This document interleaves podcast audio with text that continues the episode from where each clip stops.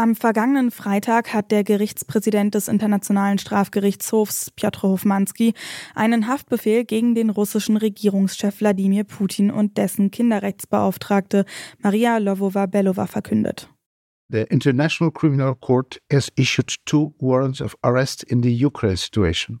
For Vladimir Putin, President of the Russian Federation, and for Maria Lvova-Belova, Commissioner of the Russian President for Children's Rights, for the alleged war crimes of deportation of children from Ukrainian occupied territories into the Russian Federation. Der Internationale Strafgerichtshof klagt beide wegen mutmaßlicher Kriegsverbrechen an. Putin sei verantwortlich für die Verschleppung ukrainischer Kinder aus besetzten Gebieten nach Russland. Welche Folgen hat der Haftbefehl gegen Putin? Darum geht's bei uns heute. Mein Name ist Nina Potzel. Moin.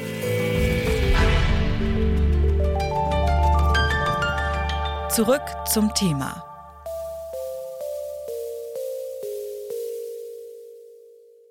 Bitte widmet eure Aufmerksamkeit unserem Werbepartner. Die Suche nach geeigneten Mitarbeitenden kann viel Zeit in Anspruch nehmen, muss sie aber nicht unbedingt, denn man kann sich helfen lassen. Zum Beispiel mit den Premium-Stellenanzeigen von Indeed, denn damit wird eure Stellenanzeige in der Suche sichtbarer und Bewerberinnen und Bewerber werden schneller auf euch aufmerksam. Indeed schenkt euch jetzt 75 Euro Startguthaben für eure Premium-Stellenanzeigen. Klickt dazu auf den Link in den Show Notes. Es gelten die AGB. Mehr als ein Jahr ist der Überfall Russlands auf die Ukraine jetzt her. Seitdem dauern die Kampfhandlungen an.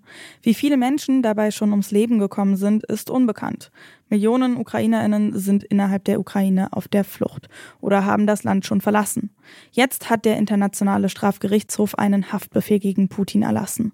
Mit den genauen Hintergründen, die mit diesem Haftbefehl zusammenhängen, hat sich mein Kollege Lars Fein näher beschäftigt. Hallo Lars. Hallo Nina. Der Internationale Strafgerichtshof hat einen Haftbefehl gegen Putin ausgesprochen.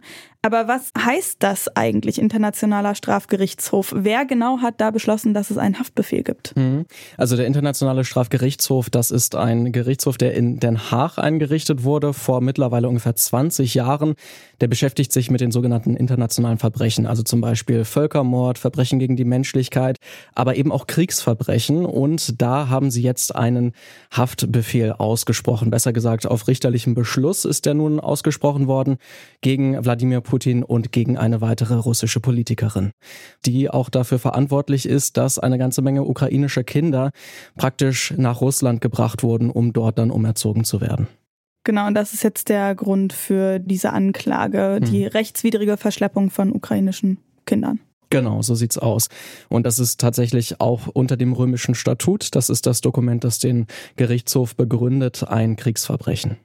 Okay, das ist jetzt aber nicht das erste Kriegsverbrechen, das von russischer Seite im Krieg gegen die Ukraine begangen wurde. Warum wurde Putin denn jetzt nur in ganz dicken Anführungszeichen wegen der Verschleppungen angeklagt und nicht zum Beispiel schon nach dem Massaker in Butscha?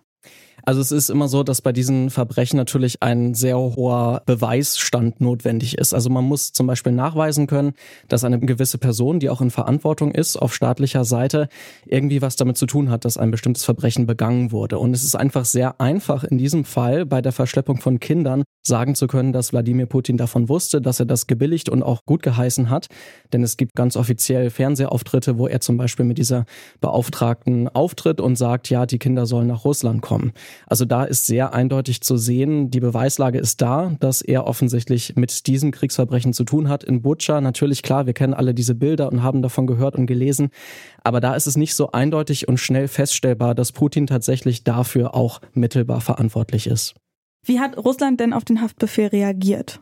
Man muss dazu vielleicht nochmal sagen, dass Russland nicht Teil des römischen Statuts ist. Also sie haben das nie ratifiziert. Sie sind nicht Teil des Internationalen Strafgerichtshofs. Das bedeutet natürlich juristisch gesehen, dass Putin erstmal in Russland nicht angreifbar ist. Das bedeutet aber auch, dass trotzdem natürlich für Russland jetzt außenpolitisch sich da einiges ändern könnte, weil einfach andere Staaten anders reagieren. Wenn die nämlich Mitglied sind im Gerichtshof, dann müssten sie ihn theoretisch festnehmen, wenn da nicht die Immunität greift. Danke erstmal, Lars. Ja, immer gerne. Welche Folgen hat der Haftbefehl denn jetzt konkret? Darüber habe ich mit Stefanie Bock gesprochen. Sie ist Professorin für internationales Straf- und Strafprozessrecht an der Philipps-Universität Marburg. Sie ordnet den Haftbefehl so ein. Der Haftbefehl hat erstmal natürlich einen ganz hohen symbolischen Wert. Er zeigt, dass der Internationale Strafgerichtshof die Vorwürfe sehr ernst nimmt und dass er es unter keinen Umständen zulassen will, dass sich eine Person hinter ihrer Immunität, also hinter ihrem politischen Rang verstecken will. Darüber hinaus hat der Haftbefehl aber auch eine ganz faktische Bedeutung, auch wenn Putin jetzt aktuell vermutlich erstmal nicht festgenommen wird, jedenfalls nicht solange er sich in Russland aufhält, ist seine Reisefreiheit empfindlich eingeschränkt. Er kann sich nämlich jetzt nicht mehr ohne weiteres auf der Weltbühne bewegen. Was für Konsequenzen können ihm denn ansonsten noch drohen neben dieser Reisefreiheitsbeschränkung? Die Reisefreiheitsbeschränkung beruht ja darauf, dass jetzt alle Mitgliedstaaten des Internationalen Strafgerichtshofs verpflichtet sind, ihn festzunehmen, sobald er ihr Hoheitsgebiet betritt. Und sollte er festgenommen werden und an den Internationalen Strafgerichtshof nach Den Haag überstellt werden, würde dann ein Strafverfahren durchgeführt werden, das dann gegebenenfalls mit Verurteilung endet. Putin kann nicht mehr in die insgesamt 123 Länder reisen, die den Internationalen Strafgerichtshof anerkennen. Das dürfte zum Beispiel im Verlaufe dieses Jahres ein Problem für ihn darstellen. Im August steht nämlich der nächste BRICS-Gipfel an, also ein Treffen von Brasilien, Russland, Indien, China und Südafrika. Dieser Gipfel wird in Südafrika stattfinden, das allerdings Mitglied des Internationalen Strafgerichtshofs ist. Wie wahrscheinlich ist es, dass der russische Präsident dort tatsächlich festgenommen wird? Dazu nochmal Stefanie Bock. Das ist natürlich im Zweifel immer eine politische Entscheidung. Sollte Putin reisen, das ist ja sowieso noch die Frage, ob Putin nicht von vornherein die Situation vermeiden wird, indem er nicht selbst nach Südafrika reist, wird wahrscheinlich viel davon abhängen, wie groß der politische Druck aller Staaten dann sein wird auf eine eventuelle Festnahme. Es ist natürlich immer eine heikle Situation, ein amtierendes Staatsoberhaupt festzunehmen. Es gibt auch Einwände dagegen, dass der Internationale Strafgerichtshof sich so vollständig auch über absolute Immunitäten hinwegsetzt. Da wird zum Teil gesagt, der Internationale Strafgerichtshof könne die Mitgliedstaaten auf nationaler Ebene nicht zu Festnahmen ermächtigen. Das hat der Internationale Strafgerichtshof anders gesehen, aber unumstritten ist das nicht. Deswegen ist es sicherlich nicht selbstverständlich, dass er dann auch tatsächlich festgenommen wird. Dazu gehört dann immer auch noch ein entsprechender politischer Wille. Viele Regierungen haben den erteilten Haftbefehl gegen Putin begrüßt, neben der Ukraine unter anderem auch die USA. KritikerInnen meinen allerdings, der Haftbefehl könnte Friedensverhandlungen gefährden.